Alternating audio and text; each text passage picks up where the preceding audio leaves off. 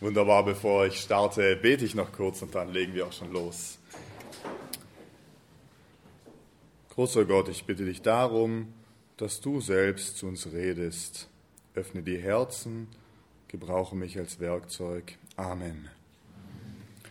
Ich freue mich sehr, dass ich heute mit euch das Thema machen darf. Vor allem, dass ich jetzt äh, auch mal ein Thema in unserer momentanen Reihe machen darf. Mit Exkursionen und so hat es ein bisschen gedauert, aber jetzt äh, freue ich mich auch auf das erste Thema zu einem Gleichnis.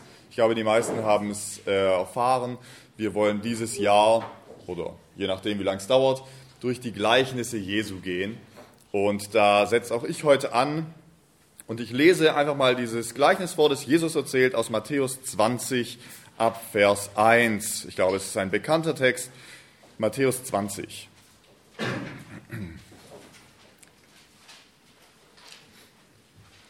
Jesus sagt, denn mit dem Reich, in dem der Himmel regiert, ist es wie mit einem Gutsherrn, der sich früh am Morgen aufmacht, um Arbeiter für seinen Weinberg einzustellen. Er einigt sich mit ihnen auf den üblichen Tagelohn von einem Denar und schickt sie in seinen Weinberg. Als er mitten am Vormittag noch einmal auf den Marktplatz ging, sah er dort noch andere arbeitslos rumstehen. Ihr könnt in meinem Weinberg arbeiten, sagt er zu ihnen. Ich werde euch dafür geben, was recht ist. Dann gingen sie an die Arbeit. Genauso machte er es um die Mittagszeit und am Nachmittag. Als er am späten Nachmittag das letzte Mal hinausging, fand er immer noch einige rumstehen. Was tut ihr den ganzen Tag? Nichts, fragte er sie. Weil uns niemand eingestellt hat, gaben sie zur Antwort. Ihr könnt auch noch in meinen Weinberg gehen, sagt der Gutsherr.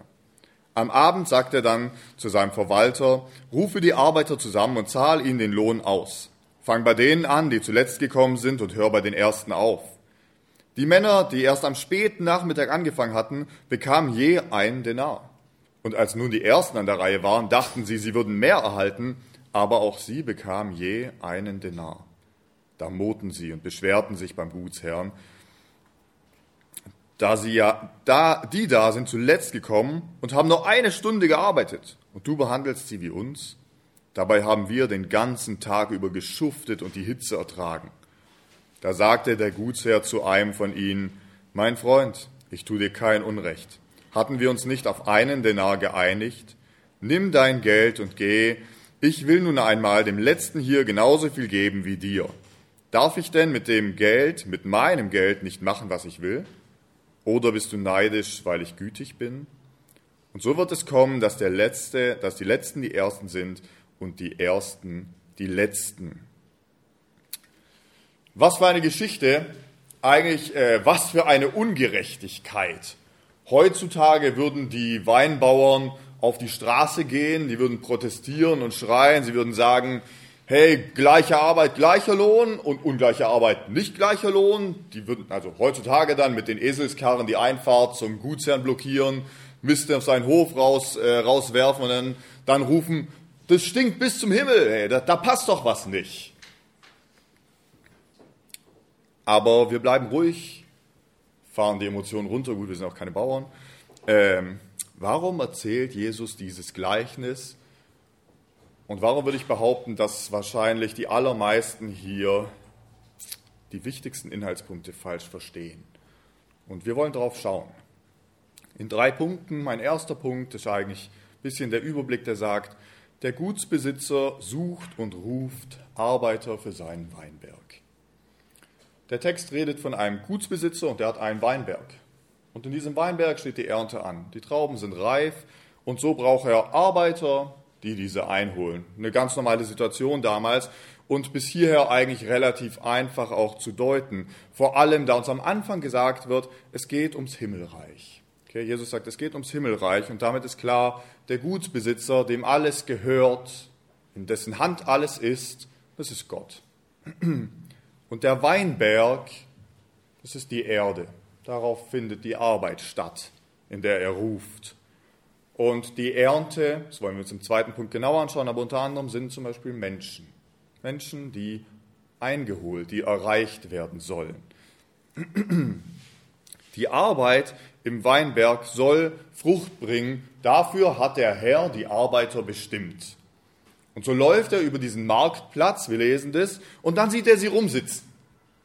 Die Unnützen.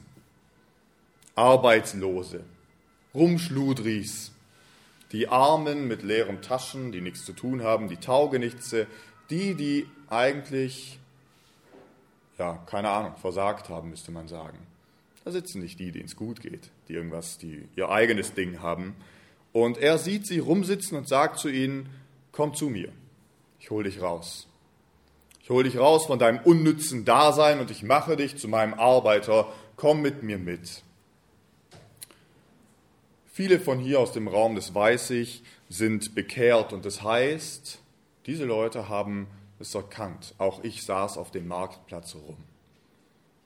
Und Gott kam und hat mich rausgezogen. Gott hat mich gerufen und es ist dieser Ruf von Jesus am Kreuz, und du hast es persönlich angenommen. Und somit beruft Gott durch den Ruf vom Kreuz in den Weinberg. Das ist der Ruf des Gutsbesitzers. Wir gehen darauf ein, aber wenn wir das verstehen, dann wird eine Illusion automatisch zerstört, nämlich wenn du dachtest, du bist zu einem chilligen Christenleben besucht, äh, berufen sozusagen, äh, auf der Terrasse liegen und Trauben essen, sie sich in den Mund fallen lassen, dann liegst du falsch. Das Gleichnis zeigt gleich von Anfang an, ab diesem Ruf des Gutsbesitzers beginnt für dich die Arbeit, und zwar die geistliche Arbeit. Gott hat dich nicht gerufen zum Traubenessen und Weinverkosten, sondern er ruft dich zum Arbeiten und zum Fruchtbringen in den Weinberg. Damit kommen wir dann automatisch zu, zu der Frage, okay, wie sieht denn dann diese Arbeit im Weinberg aus? Und man muss schon mal gleich sagen, die Arbeit im Weinberg ist keine leichte Arbeit. Das heißt ja auch nicht zum Spaß Weinberg, es könnte auch Weinfeld heißen, aber so heißt es nicht. Es heißt Weinberg und ein Berg ist immer anstrengend.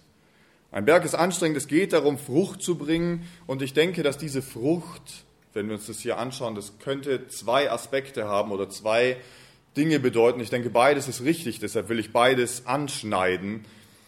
Das erste ist in einer ganz bekannten Bibelstelle, da verwendet Jesus ein ähnliches Bild in Lukas 10, Vers 2.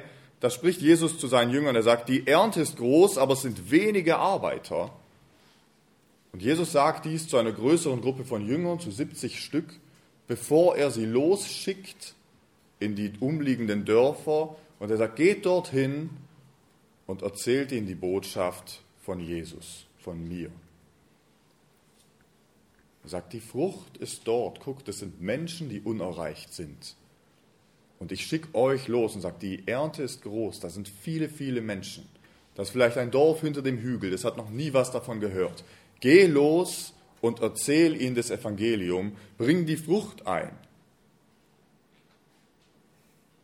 Die Frucht, von der hier gesprochen wird, sind eben diese unerreichten Menschen, die erreicht werden sollen.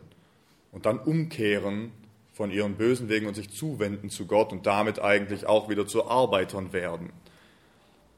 Du wurdest vom Gutsbesitzer von der Straße weggeholt, vom sinnlosen Rumsitzen und wurdest berufen und einer deiner Arbeitsaufträge, dieses Bild spricht in dieser Beziehung von Chef und Arbeiter eigentlich, und das kennt jeder aus seinem Job, du bekommst einen Arbeitsauftrag, und der steht in der Bibel immer wieder. Der bekannteste steht einfach in zum Beispiel Markus 16, Vers 15, wo Jesus zu seinen Weinbauern, zu dir sagt, geht hin und verkündigt das Evangelium allen Menschen. Okay, und hey, ich muss sagen, das ist harte Arbeit.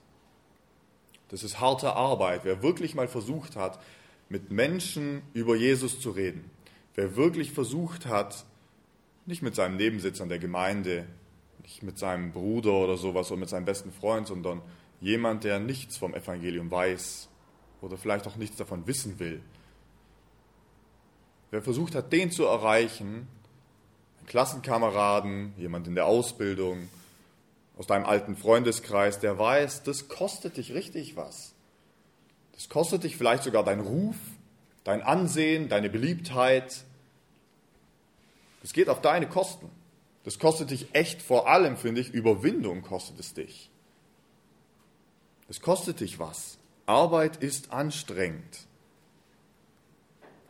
Aber die Arbeit im Weinberg hat auch noch einen weiteren Aspekt, der, glaube ich, mindestens genauso wichtig ist. Du wirst in den Weinberg geschickt und sollst Frucht bringen als Arbeiter. Und das ist eine ganz persönliche Sache. Es geht nicht in erster Linie um die anderen, damit beginnen wir nicht, sondern als erstes geht es um dich und um dein Herz. Dieser Punkt ist so umfangreich, dass wir ihn heute nicht komplett ansprechen, aber ich will ihn anreißen, denn es gehört dazu. Wenn du dein Leben wirklich Jesus abgegeben hast, dann wirst du unausweichlich durch Bibellesen, durch Beten, durch Themen, durch Nachdenken dazu kommen, dass du merkst, so wie ich bin, kann ich nicht bleiben. Du wirst merken, es gibt Dinge in meinem Leben, die müssen ausgeräumt werden und es gibt Dinge in meinem Leben, die fehlen mir, die brauche ich, die will ich haben.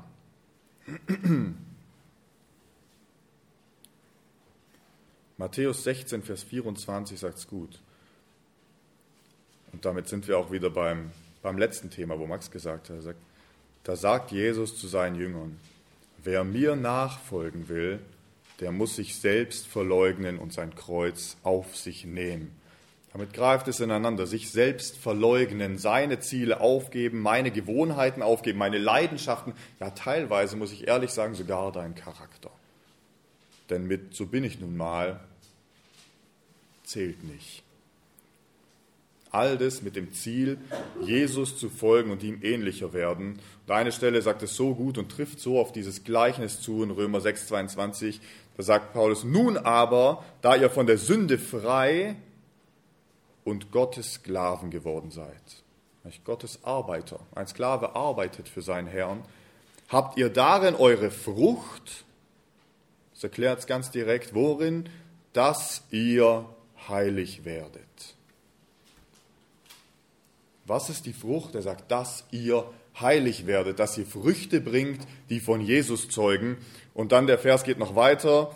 Er sagt, das Ende aber, das ewige Leben. Auch dazu kommen wir in unserem Beispiel ganz direkt drauf. Dieser Vers aus Römer 6, 22 fasst das ganze Beispiel, das ganze Gleichnis einfach komplett ein. Das ist die Frucht in deinem Leben, Jesus ähnlicher zu werden ein Leben zu führen, das in jedem Blickwinkel, zu jeder Zeit Jesus widerspiegelt und ihn ehrt. Und wenn wir dachten, der erste Punkt der Frucht ist harte Arbeit, dann muss ich echt sagen, das hier ist für mich die härteste Arbeit. Anderen ein Zeugnis sein ist schwierig, aber der Punkt hier ist schmerzhafte Arbeit oft. So wie Michi das auch schon angedeutet hat, ja, wir machen uns Pläne, wir haben Ziele. Jeder von uns hat das. Ich auch. Aber wenn du Gott nachfragst, sagt er, aber der Herr lenkt die Wege. Der Herr lenkt deine Schritte. Und wenn wir zurückschauen auf die Themen der letzten Wochen, dann ging es genau darum. Dann ging es darum, unser Smartphone nicht zum Götzen zu machen, sondern Zeit sinnvoll zu nutzen. Das ist nicht leicht. Da ging es darum, bei unserer Partnerwahl nicht in erster Linie auf unsere Gefühle zu hören, sondern auf Gottes Wort. Das ist richtig, richtig schwer. Da ging es darum, bei Filmen und in der Freizeit keine faulen Kompromisse zu machen. Das kostet mich was. Das ist Arbeit. Mein Hobby, mein Geld, meine Freundschaft, alles Gott abzugeben und ehrlich, wirklich ehrlich zu sagen, nimm weg, was mich von dir trennt.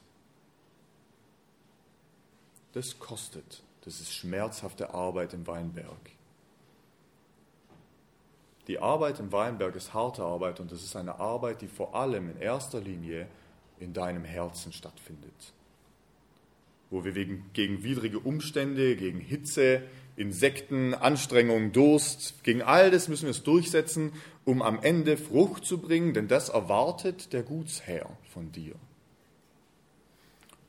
Und so kommen wir ein bisschen weiter und das heißt, es kommt der Lohn und Gewinner sind die Letzten eigentlich. Jetzt kommt der Teil, der eigentlich so ein bisschen komisch wirkt. Ich glaube, mit den ganzen Aussagen und Deutungen davor, vieles davon ist relativ eindeutig. Aber jetzt kommt was, das wir eigentlich aus unserer Sicht als Ungerechtigkeit empfinden. Und das ist ja ein Dilemma, wenn wir über einen gerechten Gott reden, der ungerecht mit seinen Leuten umgeht. Hat es der Letzte am besten? Der Vers sagt, am Abend sagt er dann zu seinem Verwalter, ruf die Arbeiter zusammen und zahl ihnen den Lohn aus. Fang bei denen an, die zuletzt gekommen sind, und hör bei den Ersten auf. Die Männer, die erst am späten Nachmittag angefangen hatten, bekamen je ein Denar, ein Tageslohn.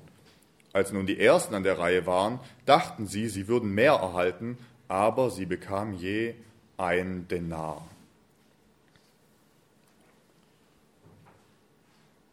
Es geht im Zusammenhang um das Himmelreich. Und Jesus macht hier klar, den einen ruft der Gutsbesitzer früher, der andere kommt später und wieder ein anderer kommt noch viel später. Aber am Ende kommen die ganzen Arbeiter, die zum Herrn gehörten, ins Himmelreich. Ein Denar sozusagen als bildlicher Lohn, als bildlicher Einlass in die Herrlichkeit Gottes. Der eine kommt früh, der andere kommt spät und am Ende gibt er ihnen diesen Denar. Ganz schön oder vielleicht auch ganz schön ungerecht, ich weiß nicht. Es gibt Leute, die sagen, und ich kenne einige, ich habe schon mit manchen geredet, die sagen, ich weiß, dass es einen Gott gibt und ich weiß, dass ich nicht zu ihm gehöre und ich weiß, dass mein Leben nicht ausreicht und ich weiß auch, dass ich umkehren muss zu Gott. Aber noch nicht. Sie sagen, noch nicht, noch ein bisschen. Irgendwann mache ich das. Ich werde es machen. Nach dem Motto sozusagen, ich bin in der Stadt am Feiern, ich lasse es gerade krachen, ich nehme doch nicht den ersten Zug nach Hause, ich warte auf den letzten. Ich weiß, dass ich es tun muss, aber noch nicht. Lass mich noch ein bisschen auf dem Markt. Eigentlich gibt es für diese Leute ein großes Vorbild, sogar aus der Bibel. Sie haben ein biblisches Vorbild, den Schächer vom Kreuz. Stell dir vor, wir sagen, der hat es gut gehabt. Schau mal den an. Der konnte sein ganzes Leben tun und lassen, was der wollte. Und glaub mir eins, der hat auf den Putz gehauen. Aber richtig. Der Schächer vom Kreuz, der hat's krachen lassen. Sonst hätte der nicht so geendet, wie er geendet hat. Das war ein Typ, der machte, wonach ihm der Sinn gerade stand, worauf er Bock hatte. Wenn er was wollte, nahm er's. Wenn er was tun wollte, dann tat er's. Wenn seine Gefühle wild waren, dann war er halt wild und ließ sie raus und er ließ es sich gut gehen. Glaub mir, der war auf Partys, der hat's richtig fetzen lassen. Konnte tun, was er will. Genuss in vollen Zügen, ohne Regeln, bis man ihn dann halt mal irgendwann erwischt hat und dann machte man ihm den Prozess und schließlich, lesen wir es, hängt er da an diesem Kreuz. Ich muss sagen, mit Vollgas in die Leitplanke rein. Jetzt hängt er dort und eigentlich sind es für ihn, er weiß es selber, es sind noch ein paar Minuten. Es sind nur noch ein paar qualvolle Minuten und dann holt ihn der Tod. Es sind nur noch ein paar Augenblicke und dann werden die Soldaten, die da unten sitzen, aufstehen und werden irgendeine Stange nehmen und ihm die Beine zerbrechen.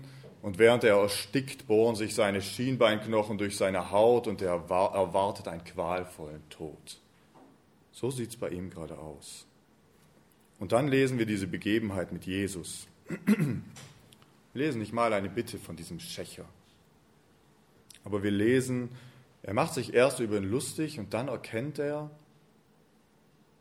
durch das Verhalten von Jesus, durch seine Worte in diesen letzten Minuten, in diesen letzten Augenblicken, dieser Mann neben mir ist Gottes Sohn selbst.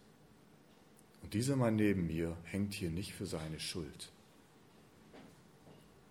Und als er das erkennt, er wagt es nicht, wenn wir den Text sehen, er wagt es nicht, Jesus um Vergebung zu bitten. Er wagt es nicht, Jesus um Rettung zu bitten. Er sagt nur eins, er sagt, Jesus, wenn du heute in deinem Paradies bist. Er sagt nicht, wenn du heute im Paradies bist, er sagt, wenn du heute in deinem Paradies bist. Du bist Gott. Dann denk an mich. Wenn du heute in, mein, in deinem Paradies bist, denk an mich. Glaub mir, dieser Typ kam wie der Letzte, wie der allerletzte Arbeiter in diesen Weinberg reingelaufen. Eigentlich kam er in dem Moment, wo alle Arbeiter zusammenpacken, wo das Ende da ist, wo alle schon ihre Werkzeuge putzen und ihre Körper ausklopfen und sagen, hey, was kommt der Typ da jetzt angelaufen? Wir machen Feierabend. Und in diesem Moment gibt Jesus ihm diesen Denar und er sagt, heute noch wirst du mit mir im Paradiese sein. Als die Leute um des Kreuzes sahen, da hat sich wahrscheinlich manch einer gefragt, was soll das, Jesus? Ich arbeite, frei mein ganzes Leben schon in deinem Reich. Ich gehöre zu den ersten Arbeitern der ersten Stunde. Mein ganzes Leben habe ich für dich gegeben. Ich habe viel geopfert. Ich habe viel aufgegeben. Meine Hobbys, meine Freunde, ich war auf keinen Partys. Vielleicht habe ich sogar meine große Liebe für dich geopfert. Mein ganzes Leben folge ich dir und jetzt hängt der Typ da oben. Und in der letzten Minute, im letzten Schritt dieses Lebens kann der einfach umkehren und bekommt den gleichen Lohn wie ich. Er geht jetzt gleich ins Paradies. Was für eine Ungerechtigkeit, Jesus. Und genau so beschwerten sich die Arbeiter in unserem Gleichnis. Sagten, das ist doch ungerecht. Schau, wir haben den ganzen Tag für dich geschuftet. Wir sind was Besseres. Ist es so? Der Text sagt, der Geldbeutel Bild, die Eintrittskarte zum Himmel, die liegen in der Hand des Gutsherrn. Und er sagt, darf ich damit nicht machen, was ich will?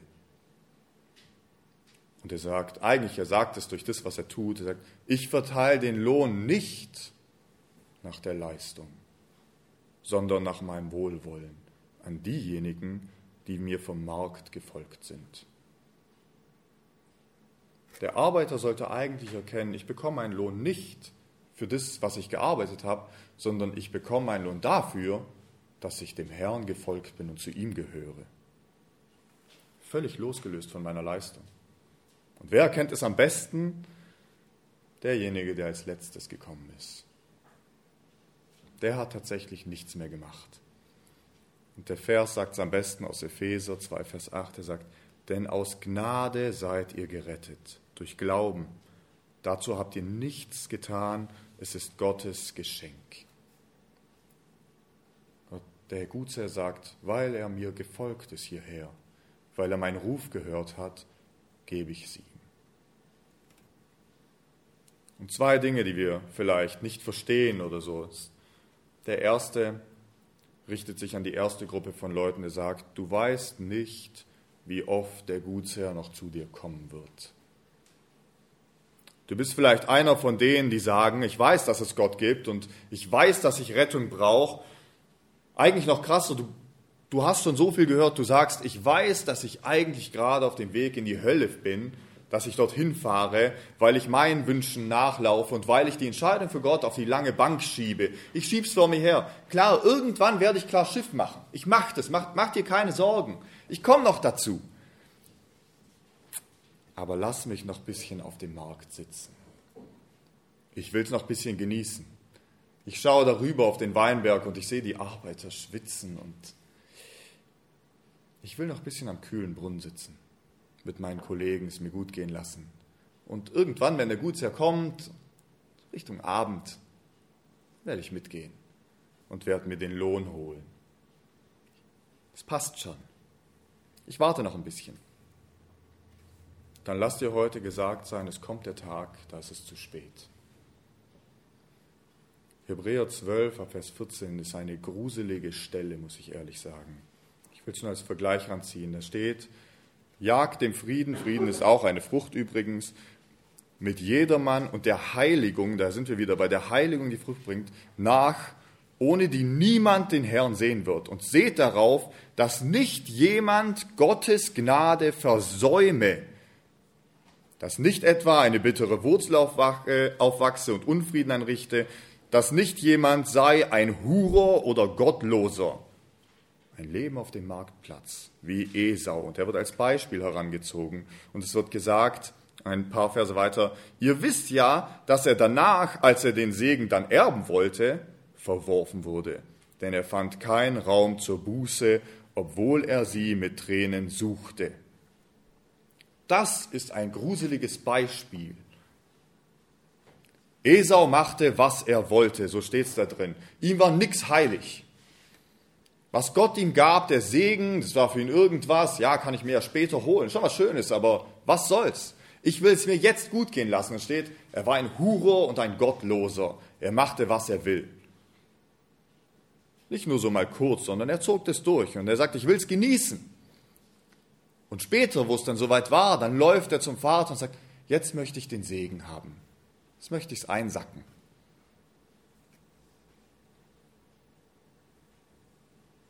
aber es ging nicht mehr. Er hat sich auf dem Marktplatz versteckt, so wie viele andere Menschen auch. Als der Gutsherr kam, saß er hinterm Dorfbrunnen.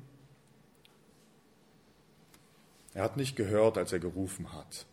Und er dachte noch ein bisschen. Ich warte noch ein bisschen. Der kommt wieder. Vielleicht nächstes Mal, vielleicht übernächstes Mal. Und dann werde ich mir den Lohn ergattern. Ich werde mitgehen. Aber die Stelle sagt uns klar, und das lesen wir an einigen Stellen der Bibel, es kommt der Zeitpunkt und dann ist es vorbei.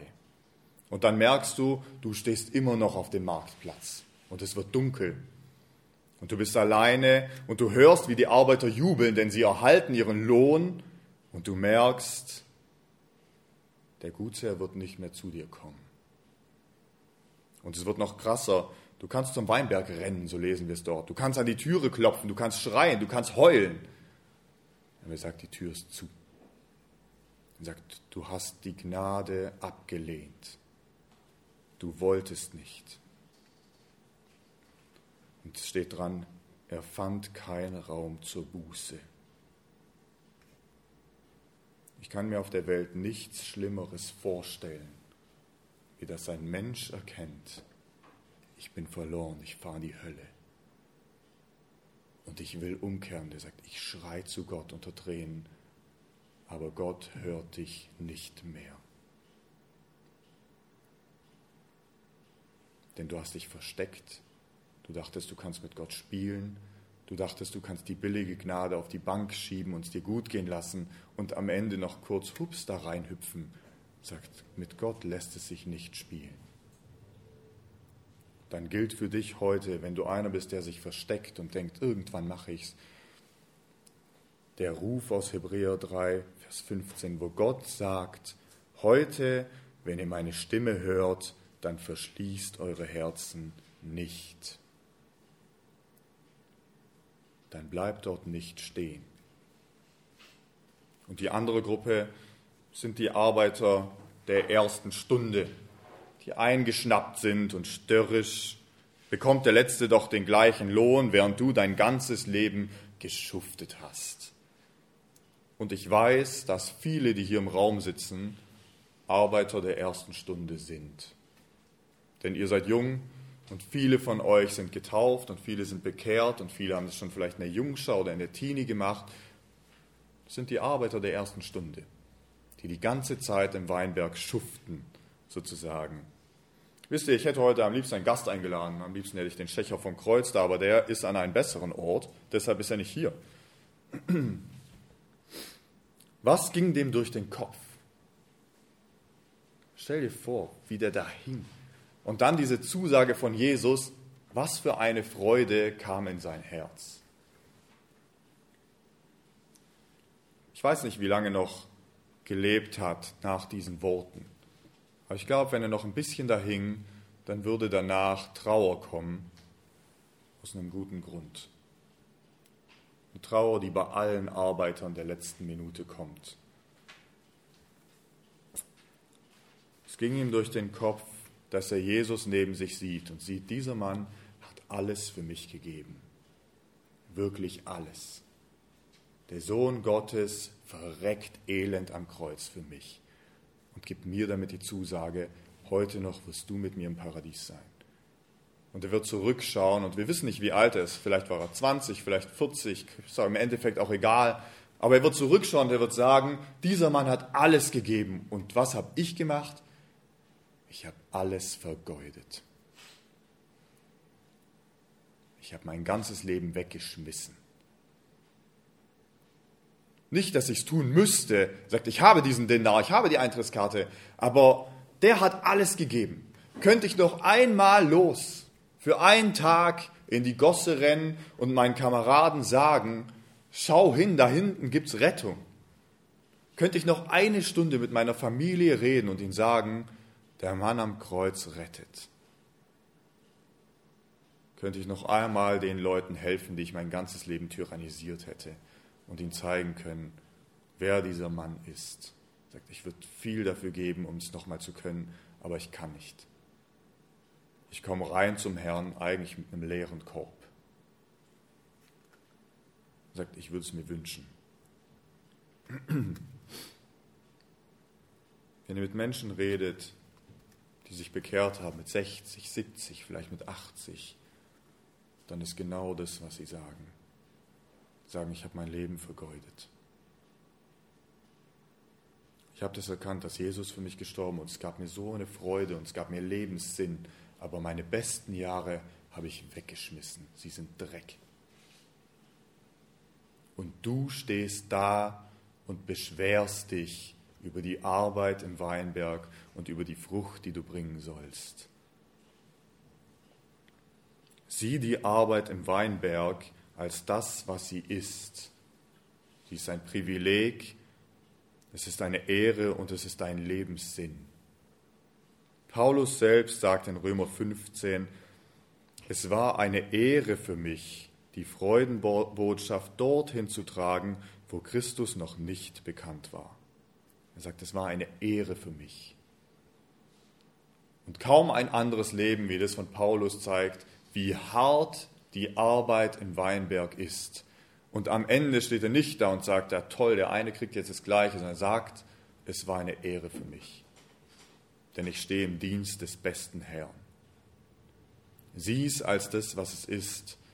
Wir sehen das immer wieder in der Bibel. Hier die Arbeiter, die anfangen rumzunörgeln und sich zu beschweren. Wir sehen es im Gleichnis vom verlorenen Sohn. Der Sohn, der beim Vater war, der Ältere, beschwert sich über den Verlorenen, als er was bekommt, als er seine Sohnschaft zurückbekommt. Er fängt an zu nörgeln. Und wir stehen oft auf dieser Seite der Arbeiter und des Sohnes, die sagen, der kriegt jetzt das Gleiche und hat gemacht, was er will. Ja, mit Trinkern und Huren hat er sein Geld durchgebracht und jetzt wird er belohnt. Und der Vater sagt zum Sohn, jeden Tag bist du da, wo ich bin. Und alles, was meines, ist dein aber du erkennst es nicht als ein Privileg. Ich will zum Schluss an beide Personengruppen was sagen. Dem ersten zu sagen, folge dem Ruf des Gutsherrn, indem er durch seinen Sohn am Kreuz dich heute ruft. Er sagt, versteck dich nicht. Es könnte deine letzte Chance sein. Und du, der du schon lange im Weinberg schuftest, erkennen, was für ein Privileg es ist, im Dienst des besten Herrn zu stehen. Und was ist es, das uns diese Motivation gibt? Indem er es immer wieder sagt, schau hin zu diesem Mann am Kreuz. Das ist der Grund, weswegen wir das Abendmahl feiern. Er sagt, damit du es nicht vergisst, zur Erinnerung.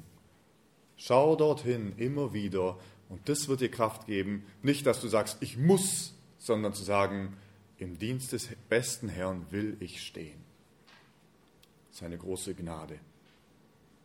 Damit bin ich am Ende meines Themas. Ich würde gern zum Abschluss noch beten und dann singen wir noch äh, Lieder zusammen.